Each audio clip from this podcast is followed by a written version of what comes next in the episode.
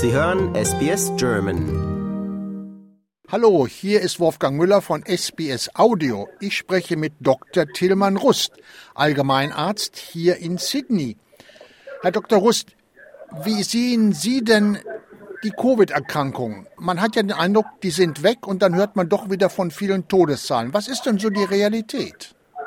Die Realität ist, dass die Epidemie äh, langsam gen Ende läuft. Die Zahlen weltweit sind stark am Fallen, äh, die Kurven sind stark am Abflachen und es gibt viele Länder, in denen es äh, gar keine Fälle mehr gibt und auch keine Todesfälle mehr gibt. Also Deutschland zum Beispiel ist nur noch vereinzelte Todesfälle.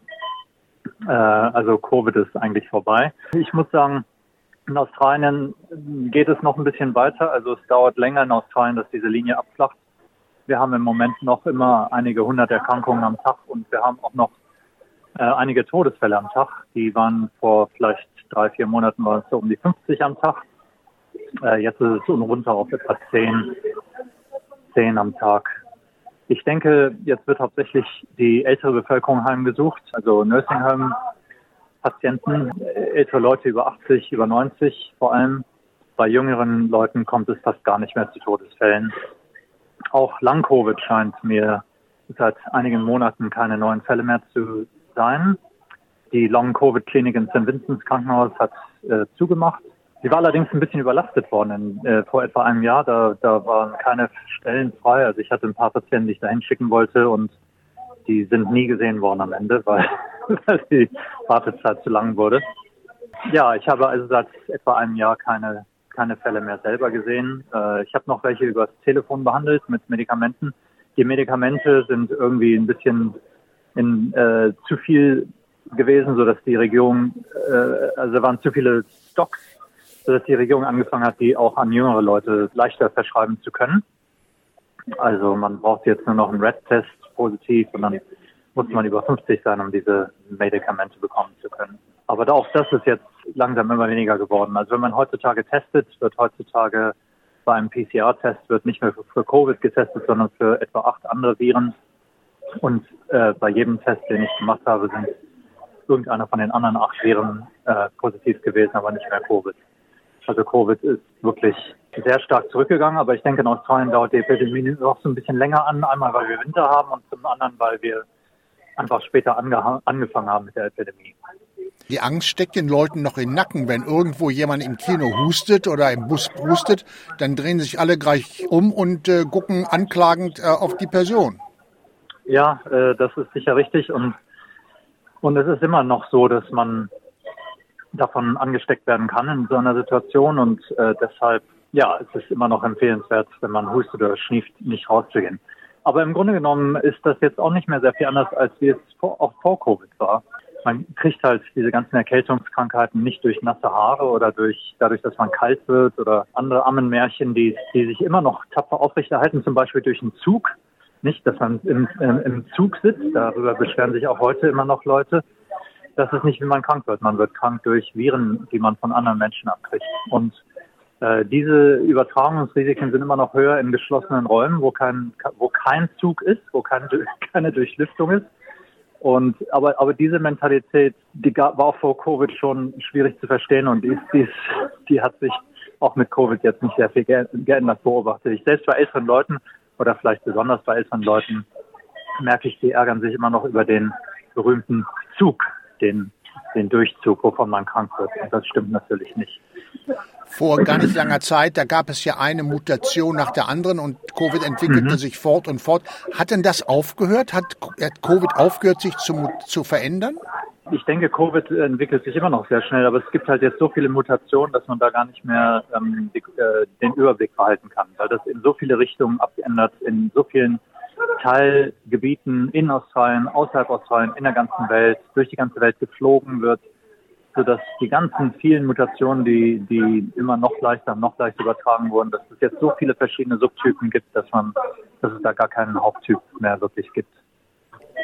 Diese ganzen Impfungen, die wir bekommen haben, hat sich dann inzwischen so eine, so eine Herd äh, Immunity äh, rausgebildet, von der früher mal die Rede war? Ja, leider ist das mit den Impfungen ähm, nicht ganz so ideal abgelaufen, wie man sich das erhofft hat. Aber das war auch jetzt nicht unbedingt überraschend, denn wir wissen, dass Coronaviren sich ständig ändern. Und das war auch vor Covid so, die Coronaviren oder auch Erkältungsviren, Rhinoviren, äh, Influenzaviren, die ändern sich halt ständig ab, sodass man nicht so richtig eine Hürde Immunity kriegen kann. Und so sind auch diese Impfungen, die wir bekommen haben, auch nur begrenzt äh, effektiv gewesen, dadurch, dass dann immer wieder neue äh, Subtypen sich entwickelt hatte. Deshalb wird auch heute noch immer eine Auffrischungsimpfung empfohlen, um zu verhindern, dass man äh, eine schwerere Erkrankung bekommt. Also nicht nur eine vierte, sondern eine fünfte oder sechste oder siebte Impfung. Ja, ich denke, das kann man anvisieren. Ähm, die ganzen Subtypen, die es da gibt, also in Australien gibt es im Moment, ich denke, vier oder sechs Impfstoffe. Äh, ich würde, weil, weil es so schwierig ist, da was Genaues zu sagen, würde ich empfehlen, dass man vielleicht von jedem Impfstoff einen kriegt, alle sechs Monate. Und das wird auch von, von Medicare bezahlt oder sowas? Im Moment wird das noch von Medicare bezahlt, ja. Ah ja, und da kann man also einfach zum Arzt gehen und sagen, ja, ich fühle mich, dass ich da wieder einen Booster brauche. Richtig, genau. Und das würde ich nach sechs Monaten würde ich das empfehlen. Und äh, bei Apotheken kann man das auch machen und oft haben Apotheken andere Impfstoffe, als die Ärzte haben. Also ich habe meinen letzten Impfstoff, habe ich beschlossen, wollte ich nur Wachs haben, weil, weil ich das noch nicht hatte und äh, da musste ich zu einer Apotheke gehen diese, so ein Vorfall wie, wie Coronavirus und Covid, was wir gerade hatten, meinen Sie, dass das das einzige Mal in unserem Leben, dass sowas passiert oder kann das wiederkommen?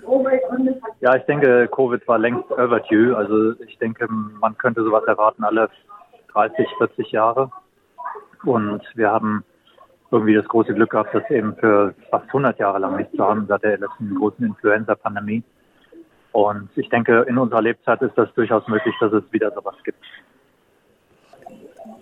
Sie sprachen vorhin von dem Long Covid und aber ich habe ich habe den Eindruck, dass es doch eine ganze Menge Leute in der Community gibt, die immer noch so Erschöpfungen zeigen nach nach ihrer Covid Erkrankung. Bilden Sie das denn nur ein oder ist das wirklich so?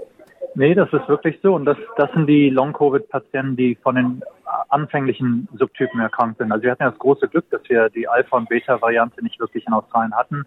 Die Delta Variante kam dann so ein bisschen hier rein. Da, also von da gab es dann schon ein paar, die dann davon noch übrig geblieben sind. Dann Omikron. Omikron hat ein paar Probleme verursacht, die jetzt noch äh, auszubaden sind, von denen die daran erkrankt, erkrankt sind. Und das ist leider äh, noch eine Realität.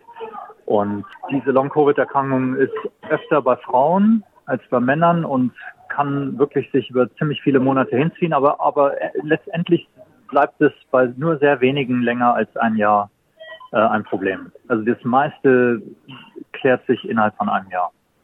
Ja, das wäre ja gut, denn die Menschen verlieren ja sehr viel Zeit dadurch, dass sie sich ständig erschöpft fühlen.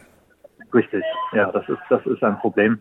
Und dafür war diese Long-Covid-Klinik da im St. Vincent's Krankenhaus hier in Sydney, dass sie da ein bisschen äh, aushelfen können, aber letztendlich war da nicht wirklich viel, was man tun konnte. Also am besten war es, diese Krankheit einfach zu verhindern. Und deshalb würde ich auch heute noch empfehlen, wäre es gut, das Risiko auf ein Minimum zu beschränken. Also ich als Arzt, der viele kranke Leute sieht, ich benutze immer noch eine N95-Maske und ich hatte Covid bisher nur einmal gehabt. Das war sozial äh, wahrscheinlich äh, habe ich das bekommen, nicht durch meine Arbeit. Ähm, und äh, insofern würde ich immer noch ein bisschen vorsichtig sein, wenn man mit vielen Leuten zusammen ist, aber auch, dass ich empfehle, dass man verantwortungsvoll auftritt, wenn man selber sich krank fühlt, dass man versucht, das nicht an andere weiterzureichen. Ich denke, in der Hinsicht sind die Leute schon sehr gut, finde ich, hier in Australien, dass man sich dann zurückzieht und sagt, nee, ich treffe mich jetzt mit euch nicht, weil ich mich gerade krank fühle.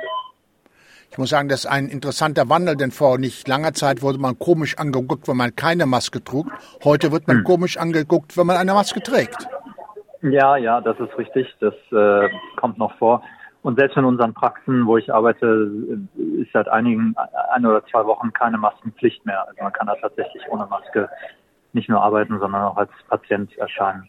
Aber viele, die meisten tragen immer noch Masken. Und heißt das nun, dass bei Ihnen in der Praxis und bei den anderen Ärzten sozusagen die Normalität zurückgekehrt ist? Ich würde so sagen, ja. Ja, ich denke so. Das große Problem ist jetzt, dass die, dass die öffentlichen Krankenhäuser mit diesem wahnsinnigen Backlog kämpfen müssen von Patienten, die nicht operiert wurden. Also die Wartelisten sind von, ich weiß nicht, 1500 Patienten vor Covid auf 15.000 angestiegen in den öffentlichen Krankenhäusern und das ist echt ein großes Problem. Ja, und das dauert ja auch Jahre, bis das alles dann abgetragen ist. Genau, das ist wirklich äh, das sind wirklich noch sehr extreme Langzeitfolgen, äh, mit denen wir noch zu tun haben. Herr Dr. Russ, ich bedanke mich vielmals für Ihre Worte und wir haben Sie, ich muss es den Hörern sagen, bei Ihrer Geburtstagsfeier unterbrochen. Ich gratuliere Ihnen ganz herzlich. Herzlichen Dank. ja. Bis zum nächsten Mal. Tschüss. Danke. Tschüss. Liken, teilen und kommentieren Sie unsere Inhalte bei facebook.com/sbsgerman.